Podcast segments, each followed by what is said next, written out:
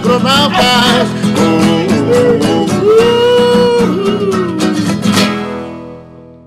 Bom dia, amigos dos agronautas. É, 20 de dezembro de 2023. Estamos aqui reunidos, sete agronautas, falta apenas o nosso agronauta, econauta, Leonardo Canelas. E hoje nosso objetivo é fazer uma retrospectiva de 2023, falar um pouco de 2024, mas antes a gente queria compartilhar com os nossos ouvintes um sábado muito prazeroso que tivemos em Palomas, em Santana do Livramento, junto ao rancho da família Veloso, que nos recebeu lá com muito carinho e nos preparou algumas surpresas, que agora ele vai relatar aos nossos ouvintes, né, Veloso? Bom dia. Bom dia, professor Ricardo, colegas agronautas, queridos ouvintes. É, de fato, no sábado 16, tive o prazer, né? Tivemos, eu e minha família, de receber aí grande parte dos agronautas para nossa confraternização aí de final de ano. E apesar do dia quente, tivemos acho que um dia maravilhoso aí de estarmos juntos, né, pessoalmente, trocando ideias, memórias, então foi muito legal, né? Uh, eu pude rapidamente ali roçar o campo da aviação, sabia que a Joalia chama o campo da aviação. Para quem conhece a São Pedro, sabe que tem na entrada ali o campo da aviação e nós, nós roçamos o nosso campo da aviação, pintamos alguns portões ali, cancelões, como você diz, né, marrom, né, para criar um padrãozinho, né, e aí recebemos os amigos, né, então foi um dia muito especial para nós, e a minha única tristeza do dia minha única tristeza do dia é quando vocês foram embora, porque eu sou daquela do, do, da turma dos intermináveis, né? E aí, quando começaram a se despedir, eu digo, bah, mas isso é um processo que quando um cara dá tchau, o outro começa a dar tchau também, é muito difícil interromper. Mas então, uh, foi muito bom, fiquei muito feliz de receber vocês, porque eu acho que todo mundo que é do rural fica muito feliz quando recebe amigos, né? E lá a gente pôde se reunir naquele sábado. Então, obrigado a todos que estiveram lá. Obrigado a Ana, que ela fez um registro que eu acho que ficou maravilhoso, né? Que eu uma hora perguntei, alguém está fazendo fotos? E a Ana disse, não, eu estou fazendo, eu estou fazendo, porque eu não estava muito ligado, na... estava zero ligado na parte das fotos, né? E a Ana não só fez foto, como ela fez um. Como é que a gente chama, pessoal? Um um Fez um caput, um, vídeo. Um, é... um VT, um, um resumão. Um resumo, um resumo do, do, dia. Bons momentos, bons momentos. Parte animada, parte de fotos, música natalina que fechou com o momento. Eu achei assim, ó, nota mil, Ana. Nota mil, fiquei muito feliz é que bom, foi um registro é completíssimo. E, para não me alongar, não foi surpresa. Eu, eu propus na data que a gente elegesse lá uma premiação agronauta do ano. Depois o professor Ricardo mudou aqui no nosso grupo para. Como é que é? Uh, agronauta of the Year, né? que seria uma premiação a ser recebida ao final do ano, aquele agronauta destaque, que teve um desempenho né, assim, memorável, né? reconhecido pelos colegas Talvez no futuro a gente possa até abrir a uma votação popular, né? É, já estou propondo coisas novas, né? E lá na ocasião, quem recebeu essa distinção e deverá cuidar desta premiação até o próximo ano, até a próxima uh, data da nossa confraternização, uh, declaro aqui então, né? Praticamente um troféu imprensa, né? Melhores do ano. Foi o senhor João Paulo Schneider, senhor Caju recebeu, né? Então, palmas ao senhor Caju. Aê! Recebeu Muito bem! Do ano. Muito bem, dale. A gente pode postar uma foto aí do Caju recebendo essa premiação. Eu busquei que fosse verde para ter a ver com a nossa identidade visual, né? Tentei que fosse um casalzinho, mas lá no local que comercializam este ser não sabiam identificar o gênero, então eles disseram que eu tinha que escolher, né? Porque eu queria que fosse um casalzinho. E ele recebeu, eu não sei exatamente aquele ser, se ele é um, um astronauta, se ele é um extraterrestre, se ele é um androide, né? se ele é um marciano, mas aqueles que transitam na, nas estradas sabem do que eu estou falando. É o popular ET de pedra colorido, que hoje tem N versões, né? Então, eu peço que o Caju cuide dele, dê a ele carinho, alimento, atenção. Veloso, para o ano que vem, quem receba, receba ele em condições assim, ó, ótimas, né? Gordinho. Eu, Fala, Ricardo. No, no, outro dia eu me encontrei com a Ângela aqui em Uruguaiana, assim, e ela me disse que o Caju dormiu a noite agarrado na estátua. Ah, que lindo. Bem o, o, a Ângela, a Ângela o, o pessoal, deixa eu falar assim, para mim foi, não importa o, a, como é o gênero do, da estátua, não importa se ela é bonita ou feia, mas para mim ela teve um significado muito especial. Espero que os próximos ganhadores desse, dessa distinção reconheçam também como é importante é, nós, fazendo alguma coisa que nós gostamos, fazendo de uma maneira natural, mas com um propósito, sermos é, escolhidos no momento desse por, por, eu diria, não quero me exibir, né? não foi unanimidade, porque o Léo e a, e a Lívia não, não participaram do, do encontro. Né?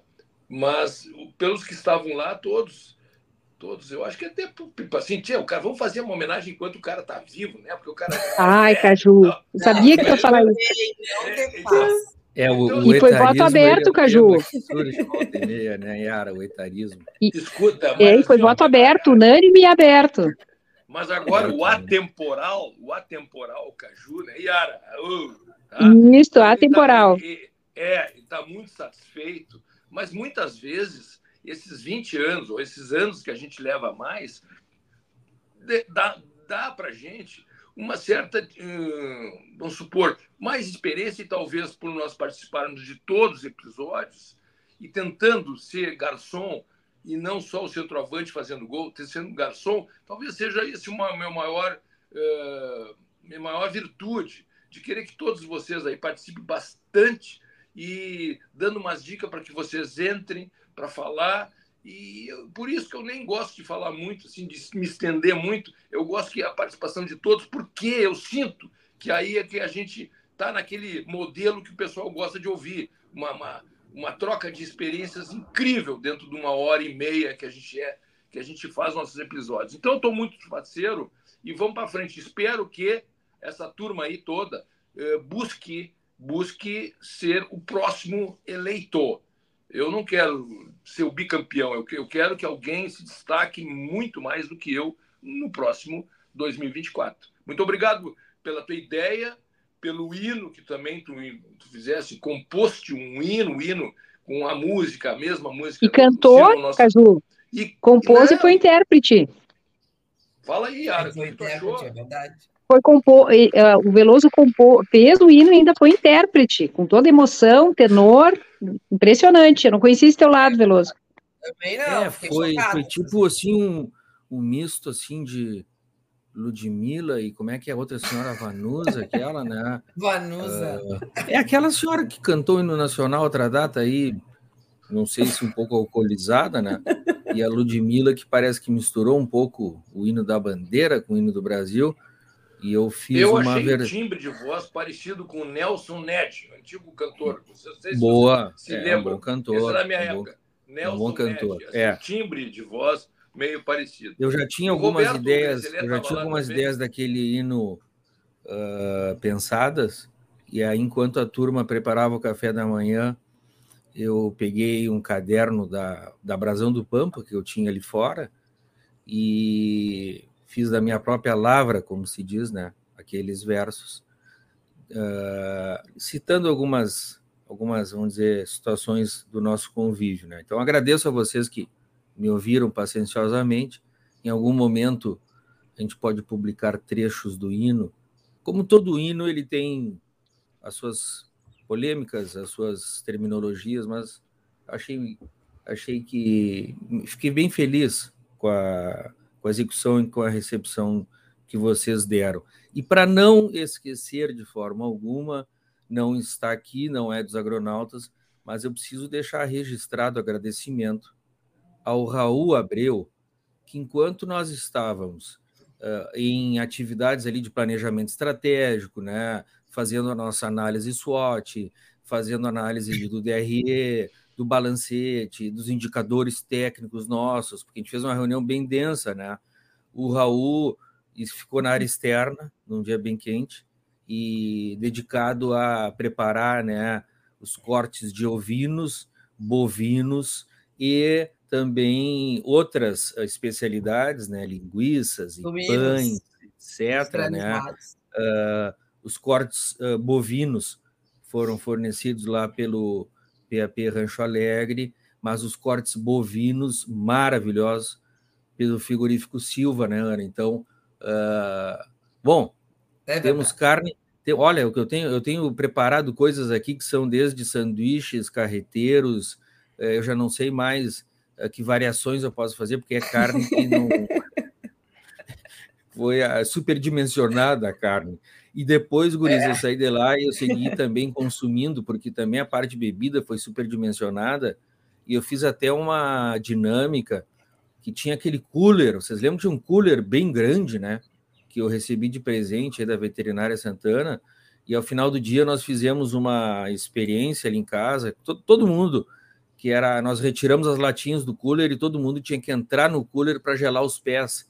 Uma experiência assim, quase uma yoga, né? Bueno, mas. Mas o não posso Veloso... o nosso assador que uh, desempenhou muito bem e nos apoiou muito naquele é momento ali, enquanto a gente estava em atividades de trabalho, né? Mas hoje, hoje o, o objetivo do, do nosso episódio, né? Nosso último episódio da temporada 2 é, dos Agronautas, e nós teremos aí um, férias merecidas de 30 dias. Voltaremos no final de janeiro com a terceira temporada, né? Season 3, né? Se Não é Season é 3, né? É assim, Veloso? Como? Season 3, terceira temporada.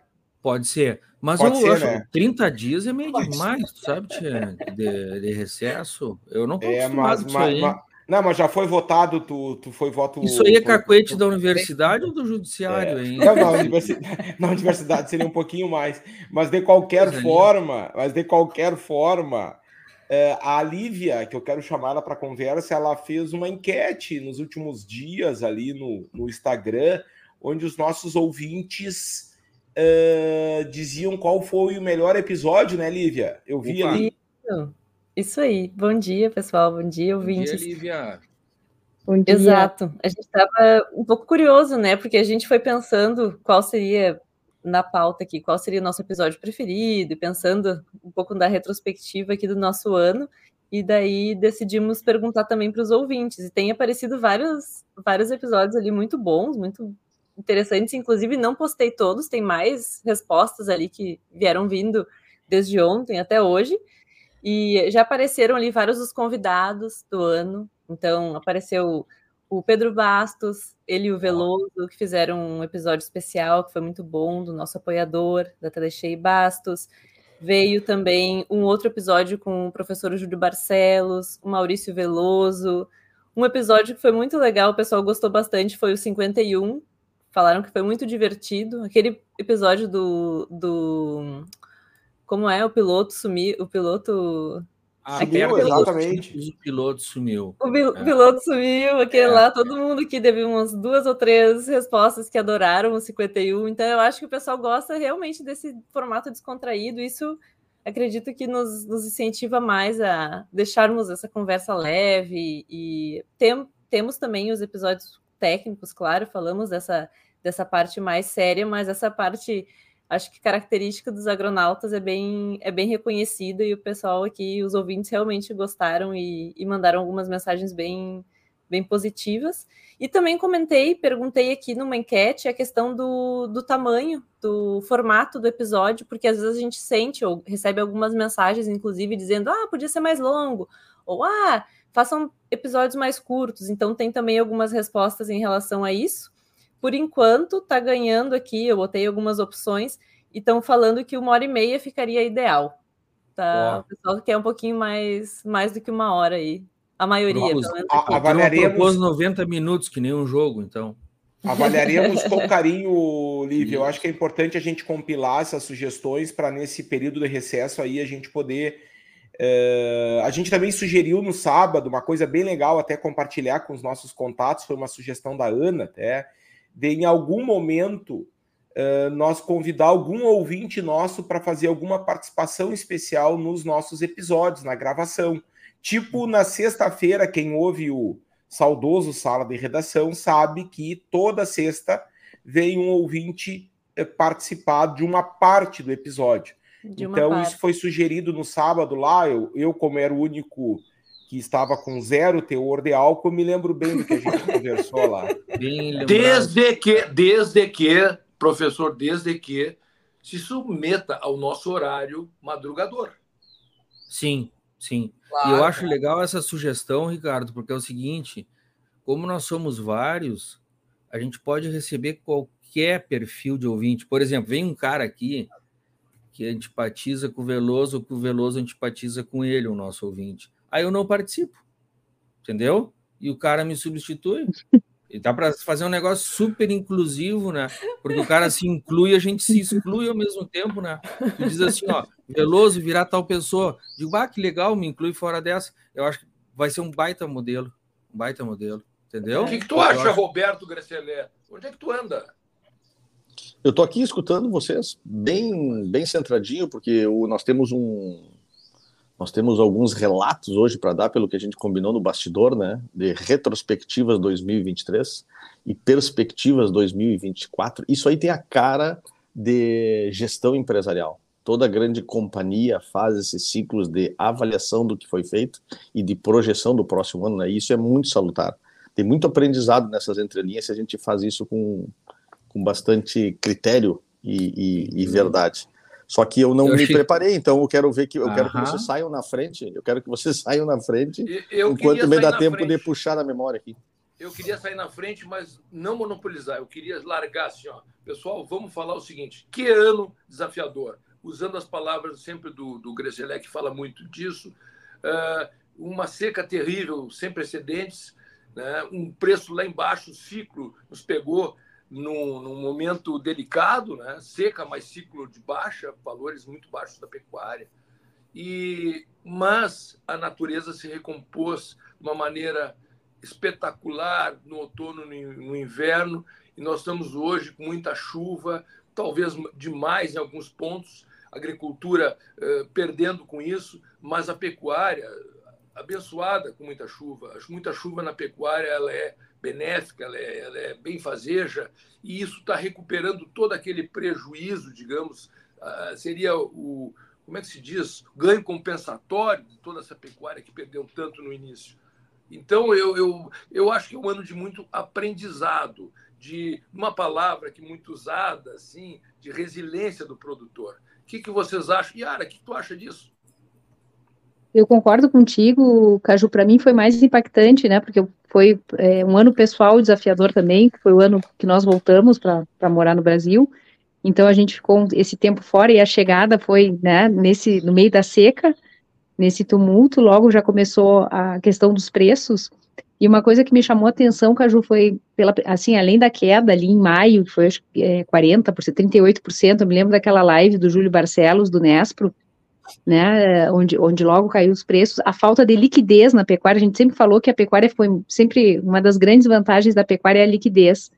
É. Então, e ali nós perdemos essa liquidez, é, pagado gordo, filas de espera, é inacreditável como foi caindo. Eu, eu, eu cheguei a vender vaca a 5,50 reais o quilo. Então, porque tinha que sair, então a, a gente sabia que haveria uma queda, mas jamais de quase 40%. Então, Uh, isso em si desanima muito o produtor. É, foi um ano de governo novo também, então a gente inevitavelmente se questiona um pouco se foi.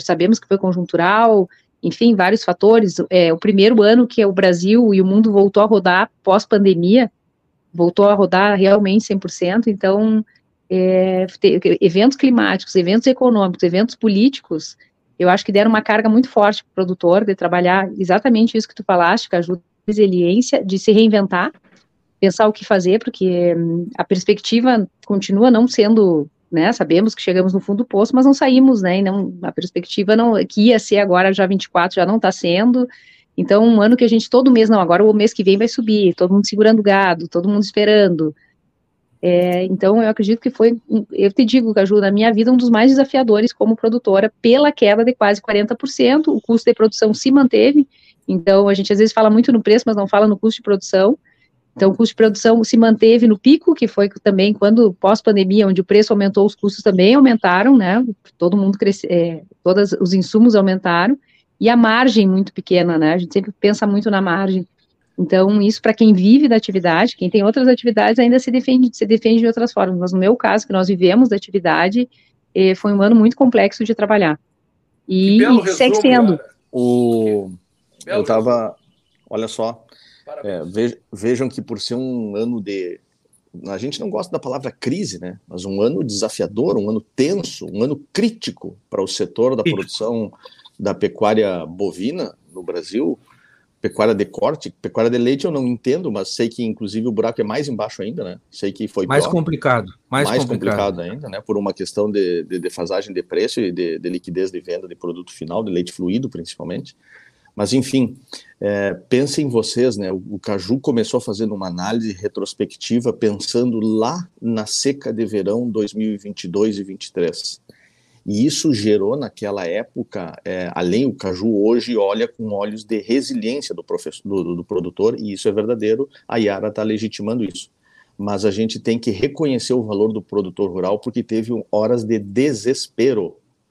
Teve desespero, teve fogo em propriedade Sim. rural, teve gado sendo tirado para corredor, teve produtor rural sem água para dar de beber para animal, então, teve um desespero do setor primário no Cone Sul da América do Sul. Isso pegou o Uruguai, pegou a Argentina, né? Só que agora vocês olhem para dezembro de 2023, meus amigos, e aí a gente precisa olhar um pouco mais longe, talvez aí por as pessoas que eu me relaciono, né? É, o Mato Grosso segue com a mesma crise. Mato Grosso, Goiás, Tocantins está seco, já era para estar tá chovendo há 70 dias e não chove. Não chove. Tem regiões de bolsa de chuva ali de, que está com seca é, desde abril do ano deste ano. Então, ali numa área que é de pecuária tropical, isso está fazendo uma falta. E aí, pensando na retrospectiva, né, Caju, que é o que tu e a Yara nos, nos pediram para falar, é, toda a atuação nossa, especificamente minha de consultor, ele trabalha com humores das pessoas, né?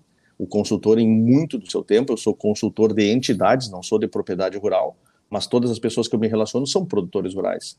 O, tudo isso vem para o dia a dia da mesa da negociação, o, o pessoal perde embalo, o pessoal bate cabeça, o pessoal fica receoso, o pessoal desanima e tu tá lá tendo que manter teus planos, as tuas metas, teus indicadores, a cobrança, levando aquele plano que tu, que tu desenhou para frente. Então, foi um ano muito pesado. Basicamente, aquela, aquela malinha, aquela mala que tu traz de viagem internacional de 25 quilos sem as rodinhas. Não foi um ano fácil de levar, ele veio meio de arrasto. Verdade. Nós, temos um banco entre os apoiadores do Agronal, tem? Ou não? Banco? Não temos. Não temos Porque bancos, esse ano que eu vejo, pessoal, é o seguinte, é uma abundância de pasto aí nas áreas de pecuária, né? uma necessidade de gado de reposição e uma dificuldade de fluxo de caixa, né? Não sei se nas rodas de conversa de vocês é, é o mesmo assunto, né? Todo mundo querendo aproveitar esse verão aí com bastante volume de pasto, né? E muitas vezes uma dificuldade de ter o disponível para tanto. Então, eu acho que um banco, eu noto que nos remates do Uruguai sempre tem a figura de um banco, né? Que garantiça, né? Os negócios. Nós podia ter um banco aqui, hein? O que vocês acham? Em Veloso, falando, falando de nossos apoiadores, eu vou aproveitar então o ensejo. A Facton Agro, transformando a gestão no agronegócio, e TV El Campo, especializadas em transmissões ao vivo para o agronegócio.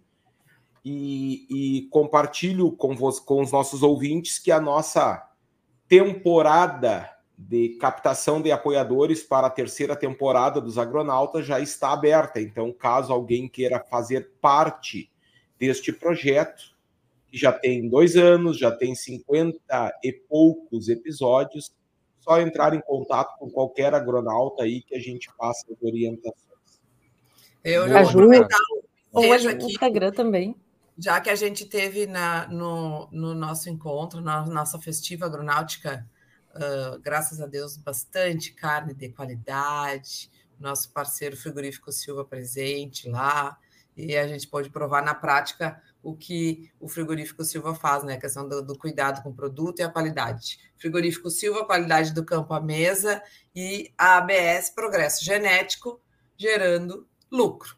Então, agradecer é, aos nossos apoiadores, sempre presentes. Ali tinha ABS, tinha Frigorífico Silva, estava todo mundo ali presente naquela degustação ali, né? Tinha brasão, vocês não, vocês observaram que o Raul usou um salzinho brasão no nosso assado? É.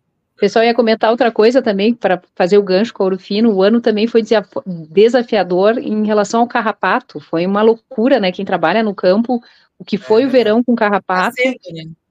Agora, não, mas foi assim, foi tudo, né? Foi seca, foi sanitário. Uh, depois, outro, outro gancho que eu ia fazer, aproveitando que, que o Caju estava falando, e o Roberto também, de desafiador, a primeira vez que eu, nós, como Rio Grande do Sul, nós sentimos o impacto da carne do centro-oeste chegando no nosso estado, é, que foi uma queixa de todos os produtores, cadê a carne gaúcha, né, é, gerou muita polêmica isso, mas foi a primeira vez que a gente sentiu de uma forma tão grande, não é, Roberto? Foi a primeira vez que sentiram, porque baixou a liquidez do gado aqui é, dentro. Exatamente. a carne do Centro-Oeste. A carne, do, a carne do Centro-Oeste faz 12 anos que está aqui já. É, não, mas nessa forma, primeira... nessa, nessa, exatamente, mas nesse impacto, Roberto e Ana. né? No contexto, era, claro, o contexto. É, não, e a primeira vez que eu acho que a gente discutiu mais isso com números, né? com números, porque a gente, a gente inclusive fez o agronauta da, da carta conjuntural do, do, é. do Júlio, então, assim, interessante que é. foi um ano em todos os sentidos desafiador. Júlio é desafiador. Sabe o que, que eu acho também? Diga, eu, diga, né?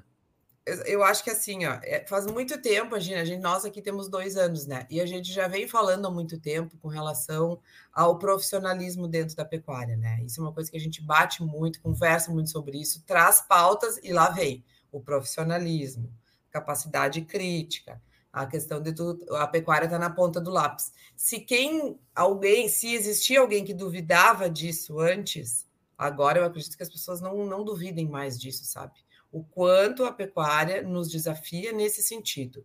Deixou, ou se a pessoa tinha uma ideia de algo muito tranquilo, muito, né, sem necessidade de, de ter controles, ou aquele pecuarista que ainda exercitava esse tipo de procedimento, vamos dizer assim, né, padrão, olha eu da indústria, né, procedimento padrão. É, não existe mais isso. Essa pecuária moderna, ela é desafiadora nesse sentido, em todos os sentidos. Mas a questão de tu ter mais profissionalismo no que tu faz, os controles, a ponta do lápis, né? A Yara falou muito bem sobre a questão de custos que a gente não teve mudança nesse, nesse cenário, tivemos mudança com relação à precificação de venda e o impacto de tudo isso nessa pecuária. A gente sabe que tem gente que saiu da atividade, saiu da atividade, deixou, abandonou a atividade, ou não vai aguentar o, a sequência disso. Não vai aguentar a sequência disso. E isso exige profissionalismo, isso exige estar preparado para essas ocasiões, porque elas vão acontecer aconteceu agora, novos ciclos virão, viradas de ciclos virão e vai, e vai vir baixa de novo. E é, e é assim, é o um mercado. Só que nós, como produtores, como cadeia, como cadeia produtiva, nós temos que estar ser, cada vez mais preparados para esses desafios, para a gente conseguir aguentar o tranco e minimizar as perdas.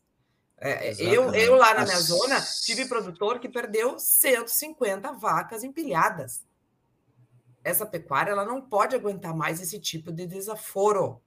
Não pois é, se, se, esse, se esse produtor aí, o Ricardo pode ajudar na conta, mas se esse produtor não tiver outras 20 mil vacas, ele não dilui esse prejuízo nos próximos 10 anos. Volume.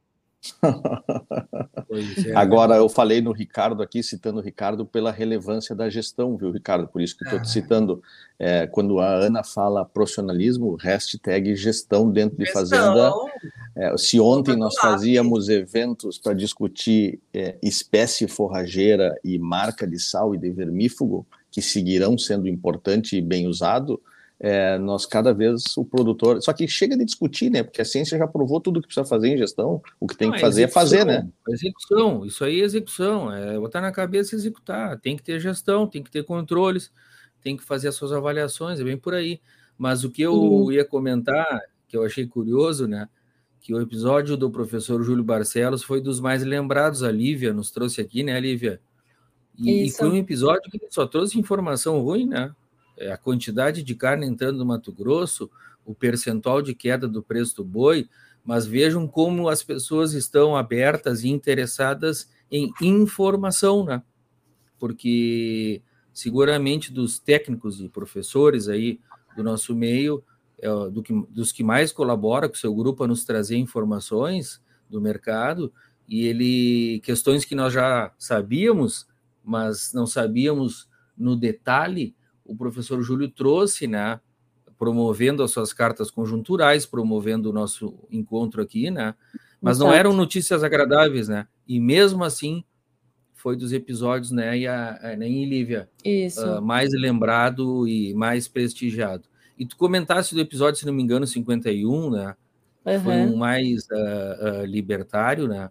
E eu não, eu, eu me lembrei só do, da primeira estrofe do hino que eu declamei lá em Palomas, que ele dizia o seguinte, Lívia: no episódio de novembro, o precursor da liberdade reuniram-se bem cedo para gravarem barbaridades. Então, o nosso ouvinte ele gosta tanto de conteúdo como esses episódios aí que saem um pouco do, do sério, né? Entendeu? Exato. Mas, Veloso, Veloso eu, eu, eu, gostaria de trazer uma retrospectiva legal que aconteceu esse ano também com os agronautas, que foi a entrada da Yara e depois é. da Lívia. Opa. A Yara, entrou, a Yara entrou um pouco mais cedo, entrou ali por março, março. abril, e a, a, quando retornou do, dos Estados Unidos, da, da jornada dela lá, e, e depois a, a Lívia foi incorporada, já trabalhava nos bastidores com a gente, tem feito um trabalho bem legal aí em relação a, a comunicação, a, a, a, trazendo informações importantes sobre a sustentabilidade da, da cadeia da carne, sobre a importância da carne como um alimento, ela para a saúde humana, né? E ela foi incorporada conosco num episódio super legal lá no Encorte, né? Que a gente fez um Verdade. Tipo um, tipo um talk show. Verdade. E, a Lívia foi a mais a agronauta mais solicitada, né, Ricardo? Exa é, exatamente. Até, até gerou uns ciúmes isso entre nós. É, né? uma ciúmezinha boba. É, As perguntas é, eram só para a Lívia. Era, era verdade. É, então mas... a Yara e a Lívia ingressaram em 2023, pessoal, é isso? É Dois, nova sim, temporada? Dois, 2023. Duas novas pepitas. Essas mulheres é vão ter que ser, estão tomando conta do mundo, entendeu? Vamos para cima, dentro na camisa. Nós já tínhamos a Ana e ingressaram duas novas pepitas em 2023, é isso? Exatamente. Nós precisamos que uma pepita, que é a Lívia, ela venha mais participar conosco. Lívia, nós queremos te ouvir mais, hein? Tu, tá bom. Não é, não é por tu ser mais nova aqui. Nova, eu digo, em tempo de agronautas. Ai, ai, ai, tu, ai, ai. Tu, não, mas eu tô dizendo, menina, que ela uh, nos contrarie mais e que nos interrompa mais. Não é isso, pessoal? É isso ela aí, Veloso. É colaborar. Isso e ela tá tem sido muito importante nos conteúdos todos que ela traz nas postagens mas nós queremos te ouvir mais, Lívia. Tu não, tu não te acanha. Tá tu não te acanha também. Nós somos, nós somos muito, domina muito, dominantes, Lívia. Se tu deixar, é. tem, tem que te posicionar mais é. forte. Mas, é, de qualquer forma... recentemente, a gente falou disso, né, Ara? Que a mulher traz a Exato. doçura e o homem, às vezes, traz essa coisa meio impositiva. Mais firme. Meio... Isso a gente estava comentando. Tem que achar esse equilíbrio aí. Mas de qualquer forma, Exato. seguindo na linha, na linha feminina, né, além da entrada da Yara e da Lívia, nós também tivemos dois episódios, né, o valor feminino no agronegócio, um que a gente gravou próximo a, a, ao Dia da Mulher, lá em março, e outro agora, mês passado. Então fica aí como dicas para este período de recesso dos agronautas também ouvirem aí, a gente sabe que tem muitas mulheres aí que seguidamente estão no, no, nos repostando. Eu vejo bem ali a, a, a Carol da revista Pecuária Sul, que é nossa parceira. Eu Isso. vejo a. Eu acho que é Carol também do. Carol da Brasil. Da Brasil. Pampa, né?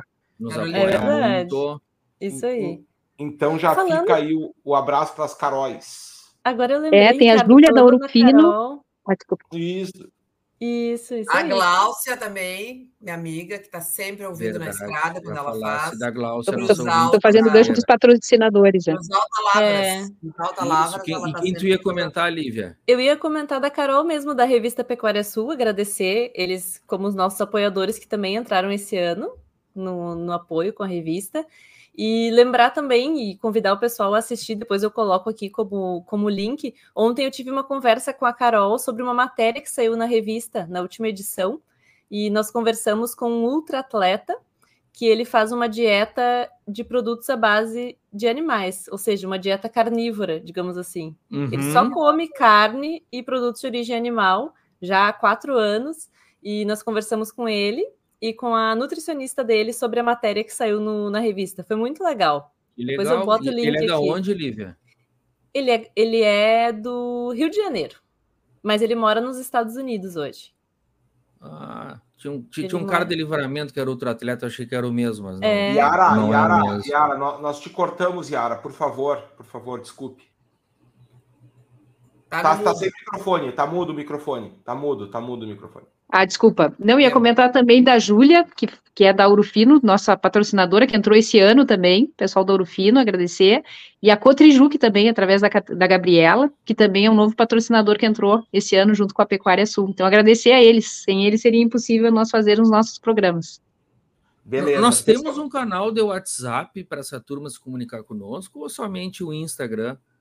Hoje Instagram, em dia eu vejo que é bem Instagram. popular ter um. Tu chega no Insta e tu clica num botão e tu já te comunica no WhatsApp com alguém. Não, não temos não, não uma temos. conta comercial. O que, que, vocês acham, hein? Olha aí. Hein? É, uma, é, é, um, é um assunto para uma reunião interna dos agronautas. Ah, mas o professor, ele nos e, limita. Fazendo o gancho da pecuária, Ricardo, Ricardo, eu, eu tinha essa pergunta para fazer. Tu que tem vários grupos dos teus grupos de, de, do GTPA, foram qual, qual, é a tua visão sobre isso, sobre o ano desafiador, números mais precisos? Sim, uh, até eu ia falar sobre isso antes, mas aí não, não deu a deixa, mas agora tu, tu me deu a oportunidade. É, os nossos fechamentos sempre são ano pecuário, então nós estamos falando de julho, junho. Então, nos fechamentos desse último ano pecuário, a gente não enxergou tanto ainda essa fase difícil do ciclo pecuário, porque o segundo semestre de 2022, que foi o primeiro semestre do último ano pecuário, ele ainda é um, um semestre com preços competitivos. Uh, se a gente for olhar as estatísticas aí, vocês citaram muito bem o, o, o Nespro aí, que tem essas estatísticas, a, carne, a, o preço do boi para o produtor rural começa a cair em meados de abril, maio. Então, o reflexo maior uh, vai acontecer agora no ano pecuário 23, 24. É uma fala um pouco pessimista minha, mas a gente sabe que em anos como este, até vou usar aqui o, o acho que o Caju foi muito feliz, ele, ele até pediu desculpas que deu problema na, na na, na internet dele, mas ele coloca umas coisas bem legais aqui no nosso chat, ó. É verdade. E um ano difícil forjou atitudes de austeridade para enfrentar o que vem por aí. Tá? Então ele fala muito no controle de custo, aproveitar algumas oportunidades como investimentos na baixa para desfrutar na alta, né? Que isso é uma virtude do, do bom empresário rural. Então vamos dar o exemplo. Ricardo. Da, da reposição bem atrativo. Fala, Roberto. O boi já está em 247, 250 arroba base paulista, né? É, uhum. Qual que teria que ser? Qual que teria que ser assim uma perspectiva de aumento nos próximos dois, três meses para dar uma recuperada ou diluir o impacto daquela crise que começou ali em abril, como tu disse? Ah, é, é difícil assim tu, tu, ter um valor assim, um ponto de equilíbrio, talvez é a tua pergunta, né, Roberto? É. Até porque eu acho que esse aumento ele é bem sazonal de dezembro, janeiro, por uma demanda mais aquecida e uma oferta mais restrita. Mas eu digo mais em demanda aquecida do que oferta. Então, até porque eu tenho conversado, as escalas do, dos frigoríficos seguem cheias. Não sei se a Ana pode depois é, é exatamente confirmar. o que eu ia falar. O que aconteceu também que a gente observou é que teve um movimento é, de segurar esses animais, mas esperando essa, esse, essa janela do dezembro, né? Que ela era, ela é bem tradicional, essa janela do dezembro da subida, justificada pelo aumento do consumo das festas, da época de festas. Agora, a partir da segunda quinzena de novembro, a gente já começa dentro da indústria a sentir isso historicamente, tá? Às vezes um pouco antes, anos um pouco antes, antes um pouco mais. Mas aí, claro, o produtor sabendo, sabedor dessa possibilidade de né, comercializar os animais com um preço melhor, segurou. E o que, que aconteceu? Não houve a redução de oferta. Houve uma uhum. maior demanda, mas a oferta estava, está acompanhando. Tá, tem unidades que estão com abate sábado já faz um bom tempo, sabe? Todos os sábados firmes abatendo, que não, que não é normal, vamos dizer assim. A gente tem mais esse tipo de recurso do abate do sábado. Estou dando um exemplo aqui, tá? O abate Sim. de sábado em dezembro, mais, né? Justamente segurando para fazer estoque para o Natal e as festas ali, né? Mas eu, outra coisa que eu também gostaria que é importante falar, né, para todos, mas que todos os produtores sabem, enfim, todo mundo que trabalha em, conseguiu entender muito isso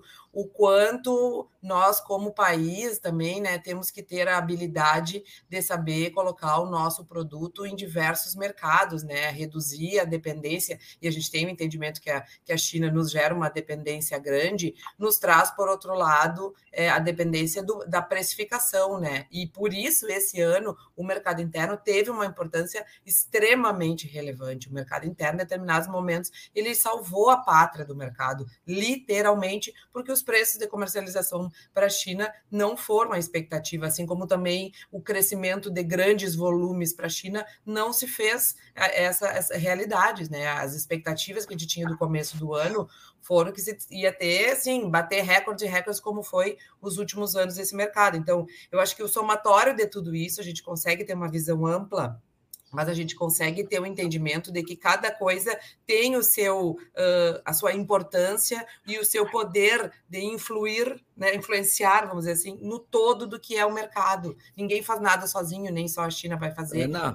mercado interno. Então, o que tu está me trazendo é que, diferente de outros dezembros e finais de ano, este ano a indústria está bem ofertada, né? É Sim, isso, a né? indústria está tá com as escalas né? fechadas, né? cheias. É. Coisa Usualmente seria um período anos...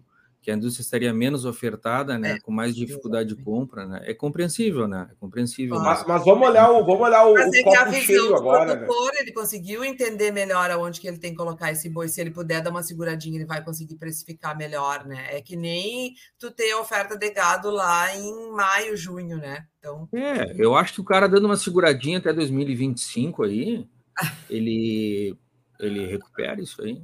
Vamos olhar, o copo, vamos, né? vamos, vamos, olhar o copo cheio. Vamos olhar o copo cheio, seguindo na linha do Roberto, da provocação dele. Preços, que é uma das variáveis da equação do lucro, tá ruim, já falamos.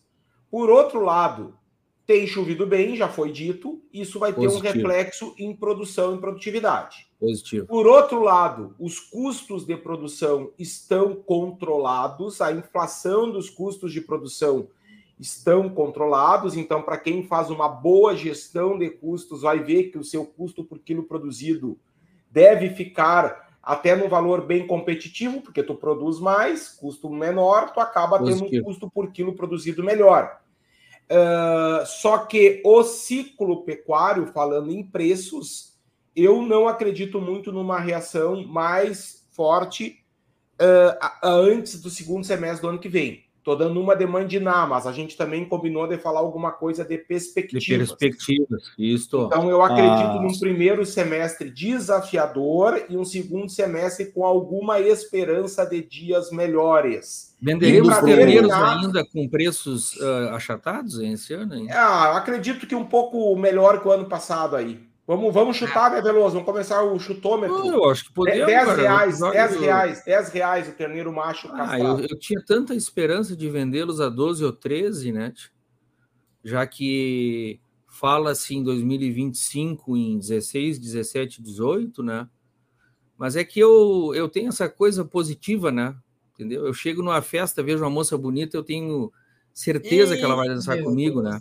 Meu Deus. Vai ser complicado, vai ser complicado. Deixa eu falar aqui. Vai já é 50%, né, em Veloso? É. Saber o sim já é 50%.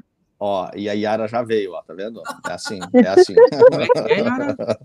Nosso episódio aquele, né, Veloso, ano que vem Ricardo, sai. Fala, Roberto. Ricardo, Sim, aqui no nosso episódio ele, tu sabe que o... ele vem sendo engavetado pelo STF às horas. Vai, vai, vai, Roberto. Nós vamos fazer vai, outro daqueles. Pessoal, vamos respeitar aí. Vai, Roberto. Não, a sugestão, o dia que eu ia para Palomas para nossa confraternização, eu assisti, escutei no carro o Agrifato Cast da Lígia, e ela Amo. fez um episódio retrospectivas e análise de 2023. Em algum determinado momento eles falam isso. Eu primeiro que eles têm uma clareza de que no primeiro semestre não acontecerá coisa muito diferente do que está acontecendo é. agora, com potencial reação no segundo semestre e boi a pau e corda chegando em 300. Hum, e aí, um, é, então esse é um resumo fica é, vale como uma dica de hoje talvez a, a escutar o último episódio do ano da, da turma da Grifato. Robertinho, baita episódio também achei. Fica aí, aquela, fica aí enviar como dica. Muito aquela, bom. Aquela turma uhum. ali é muito profissional. A Lígia, é muito boa. A Lígia é. fala boa, muito que conhece. Boa dica, Roberto. Como pouca gente vê episódios de final de ano, eu vou afirmar aqui que nós venderemos terneiros de boa qualidade a 12 ou 13 reais neste desmame 2024. Média ou isso... exceção? Média ou exceção? Não, preço médio para animais na média acima da ou acima da média na, em qualidade, não é? Nós, nós é, podia fazer tá? uma, uma enquete, Lívia. É, eu, eu digo, e aí nós, afirmo, lá em a gente vê quem acertou. Eu, eu afirmo, eu afirmo que nós venderemos terneiros de boa qualidade a 12, 13 reais o macho eu gosto dessas 2024. Coisas. Oh, muito bom, muito bom. Muito bom. E, e, se isto, e se isto não ocorrer, deixo aqui, ó, nesse episódio registrado. Ai, ai, ai. O que, que eu, vai fazer? Eu vou ficar muito registrado e muito frustrado. Ah, ah tá. Ah, bom, tá.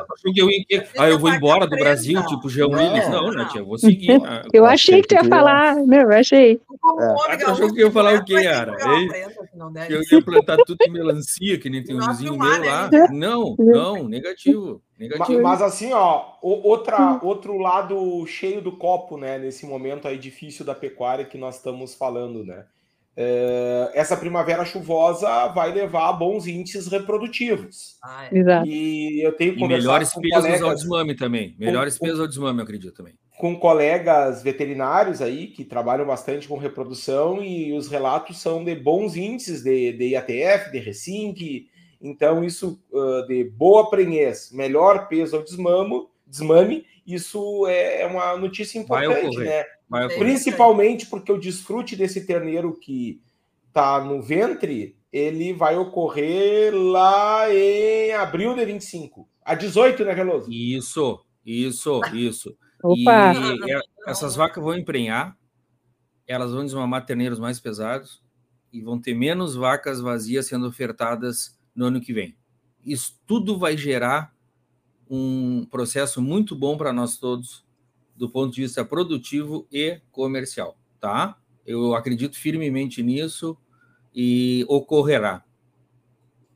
A Lívia está fazendo uma provocação aí nesses, nesses, minutos finais aí de cada um uh, deixar uma dica de um episódio preferido do que eu, neste ano de 2023 que lembra, assim, eu já dei minha dica, tá? Que foram os, os dois episódios Isso. ali da, do valor feminino do, do agronegócio. Ah, eu também. Então, quem Esse quiser também depois... Os 50, valor Ah, eu precisava de uma lista deles para poder fazer isso. Eu, eu vou te dar uma dica enquanto a gente segue o programa. É só tu entrar no teu celular, entra no, no, no nosso, nosso podcast. podcast. e roda ali todos os episódios do ano ali. É bem fácil de ver. Bastante Mas vamos fácil. seguir mais uns minutos eu, Débora aí. também, eu gostei bastante, 41. Débora Ah, boa, Ana, eu tenho uma coisa para falar. Ah, é. Ah, da me Débora. deu um gancho de novo.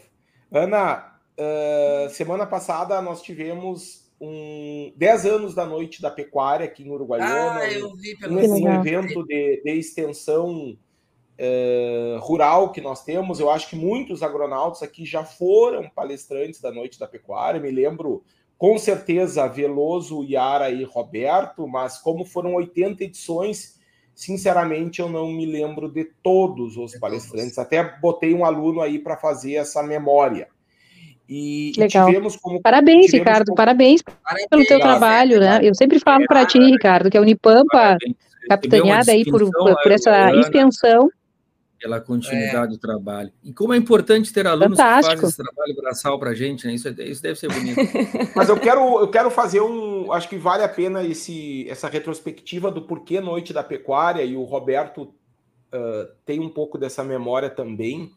Quando nós trabalhamos juntos em Rondônia, em Ji-Paraná, na Ubra, saudosa Ubra, hoje lá não é mais Ubra em Ji-Paraná, uh, a gente tinha um evento chamado Terça da Pecuária é, que foi bem legal, funcionou por um ano, depois, pelas voltas da vida profissional, eu e o Roberto acabamos saindo da instituição e acredito que o projeto tenha, é, não teve continuidade. E aí eu vim para Uruguaiana, isso é cinco anos depois de 2008, já estamos em 2013. Caju era presidente do sindicato rural e eu fui conversar com ele, não, é, não conhecia o Caju assim pessoalmente, falei da iniciativa lá de Rondônia, ele comprou a ideia e no primeiro episódio, em novembro de 2013, por isso 10 anos, o Veloso trouxe um relato aí da importância da informação para a cadeia da carne, uma palestra que ele já tinha dado em Pelotas, que o Caju assistiu, e ele quis trazer essa, essa conversa para nós aqui na Fronteira Oeste. Então, acho que isso é legal a gente relembrar, né? Porque relembrar. muitas vezes não é à toa que os agronautas acabaram se reunindo, existe um histórico uh, por trás da nossa relação. Aí. Verdade, Legal. Ricardo, verdade. Na URGS nós tínhamos um evento que era quarta sem lei, mas não tem os mesmos méritos que o, o de vocês. era, não sei se tu lembra. Eu era, me lembro. Era, eu me lembro bem. Era uma coisa, era uma coisa não, não, era interessante. Era bem interessante, sabe? Porque ali era um, é, é, também era um dia libertário, né? E muitos alunos não compareciam nas aulas na quinta de manhã. Na quinta-feira de manhã. É, faz parte, né, tia? Eu achava excepcional. Outro dia eu vi um podcast que entrevistavam o Borghetinho. Vocês sabiam que o Borghetinho foi nosso colega na URGS? Que categoria, Sabia. né? Que categoria, tia? E ele, ele faz questão de relatar isso, acho legal, que entre as coisas da vida dele, ele relata que fez veterinária. Ah, te borgatinho. Falando na URSS, Olha... agora eu lembrei. Eu não... Ai, desculpe, Roberto. Eu quero só dar a dica, então, do episódio, que eu tinha anotado e eu acabei não falando. O episódio do professor Paulo Carvalho, eu achei sensacional. Ele fala sobre pecuária sustentável. Foi muito educativo.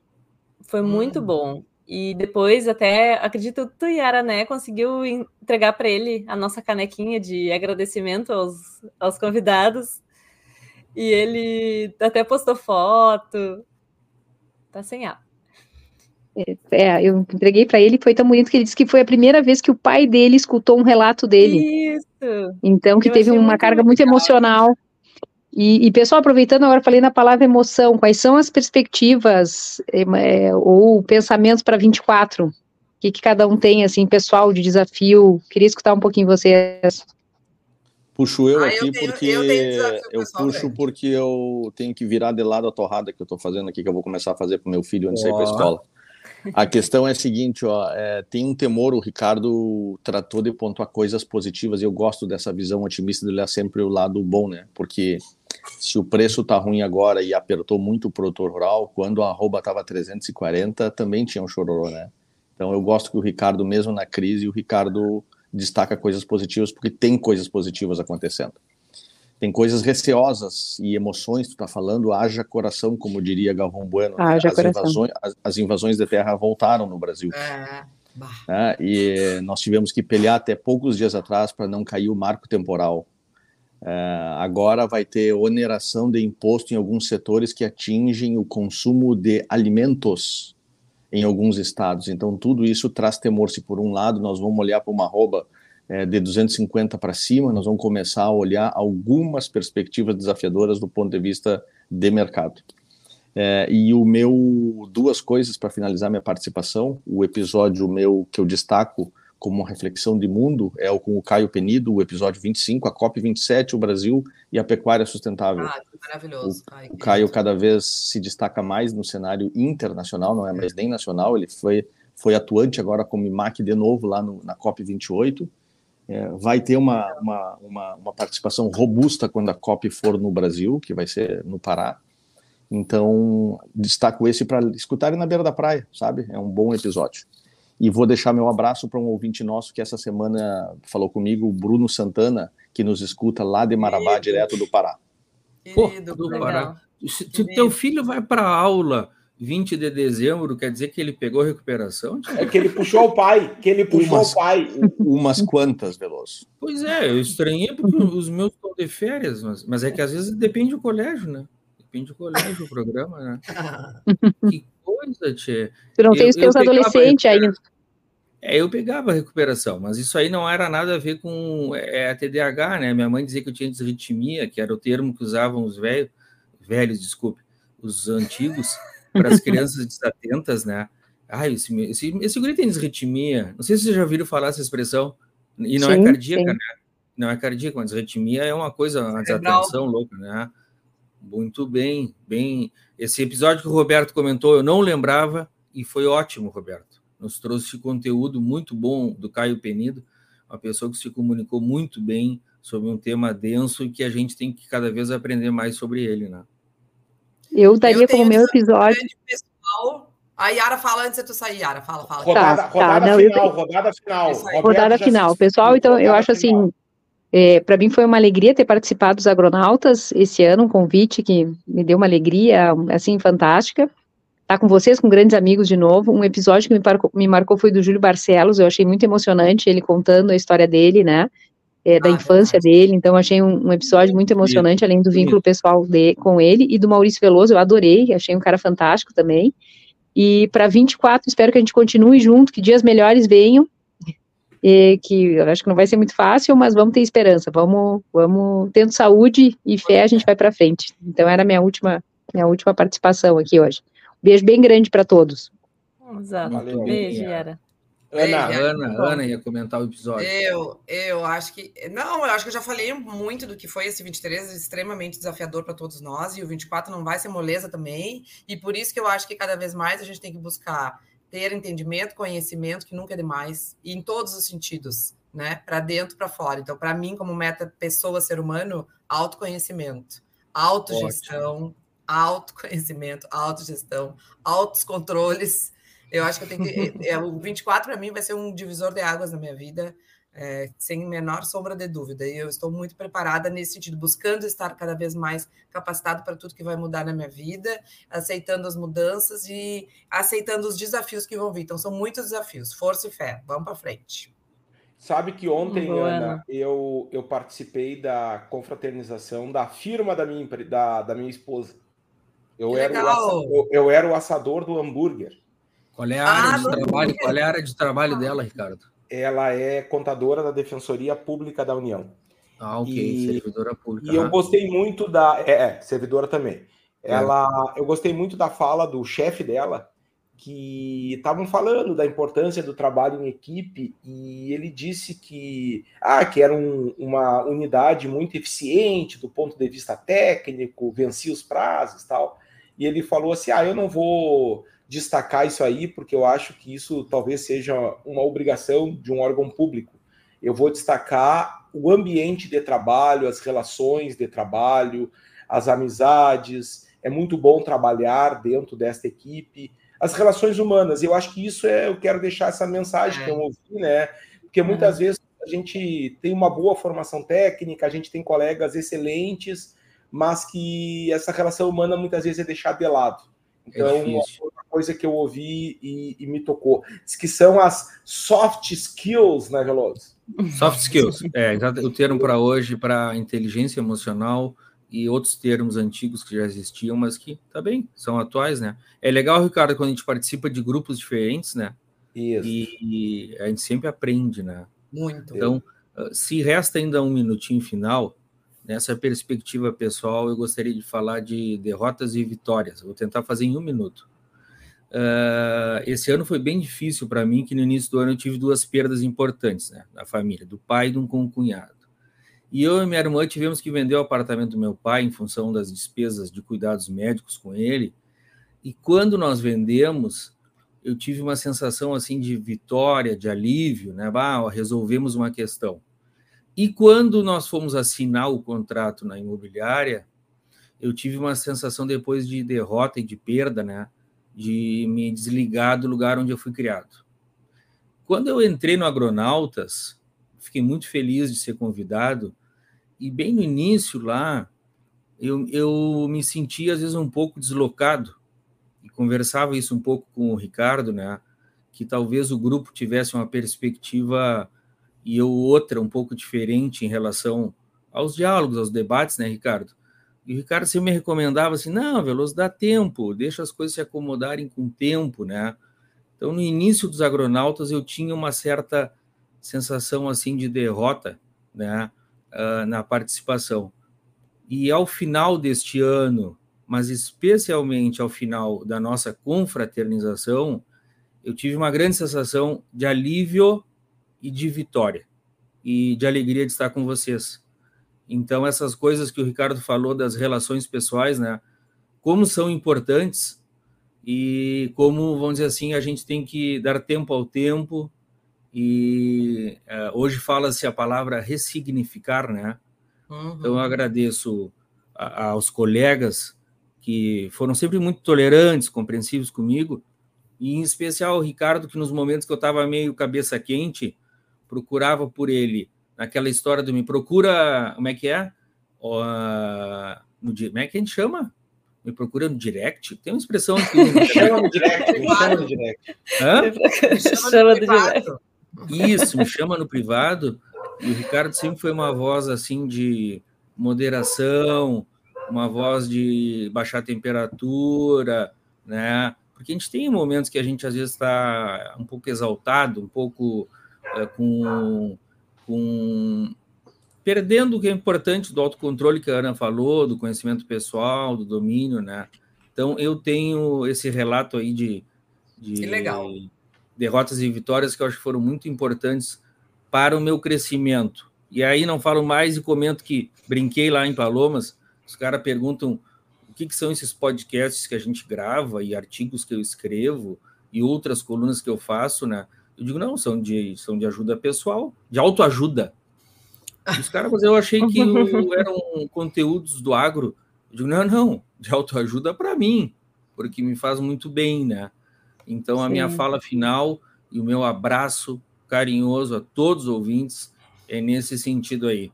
Pessoal, é hora agora de esfriar a cabeça, curtir a família. É isso aí. Se abraçar mais. Agradecer. Né? agradecer. agradecer Está muito batido o tal do hashtag gratidão, mas ele é muito verdadeiro. É muito, é, então essencial. é isso, né? Lívia, o encerramento é contigo, para tu ser oh. a nossa agronauta mais. Lívia, quer que fale mais, exatamente, Lívia. A palavra ai, ai. Não, não te interrompo mais, desculpa. Imagina, não me interrompeu. Mas sabe, Veloso, agora que tu falaste isso do, do final, da confraternização, essa, essa emoção né, que te deu, esse, esse sentimento que tu teve, é muito verdadeiro, assim, porque no episódio que nós fizemos no Encorte, que eu conheci vocês pessoalmente, todos, praticamente, o Léo ainda não, não tinha, não, não revi, mas isso também, eu, a gente saiu para jantar, teve toda aquela confraternização, já foi muito legal. E quando, e eu realmente, esse dezembro não consegui participar, já tinha outro compromisso agendado, mas senti ali, vendo as fotos de vocês, os vídeos, vendo. Realmente a gente vê que é um, que é um momento importante da gente estar junto e como é importante essas, esses laços e manter isso presencialmente também. A gente faz aqui conversa sempre no online e discute, fala aqui, grava os episódios, é muito legal, muito bom, mas esse momento de, de afetivo, de compartilhar, isso é tão importante. Então, aproveitar, hum. deixar aqui uma mensagem mais de Feliz Natal para todo mundo, que todo mundo vai vai estar agora adiante com as famílias e passar o, o, fim do ano, que seja um 2024 muito cheio de saúde e muito alegre para todos, que essas dificuldades que a gente comentou aqui vão se resolvendo e que tendo saúde a gente vai a gente vai correndo atrás das outras coisas. E é isso, deixar um abração para vocês. Muito obrigada por tudo aí. Valeu, pessoal. Boas festas. Valeu, boas festas. Valeu, turma. Até e pelo fim dessas férias de 30 Saúde. dias. Até 30 dias.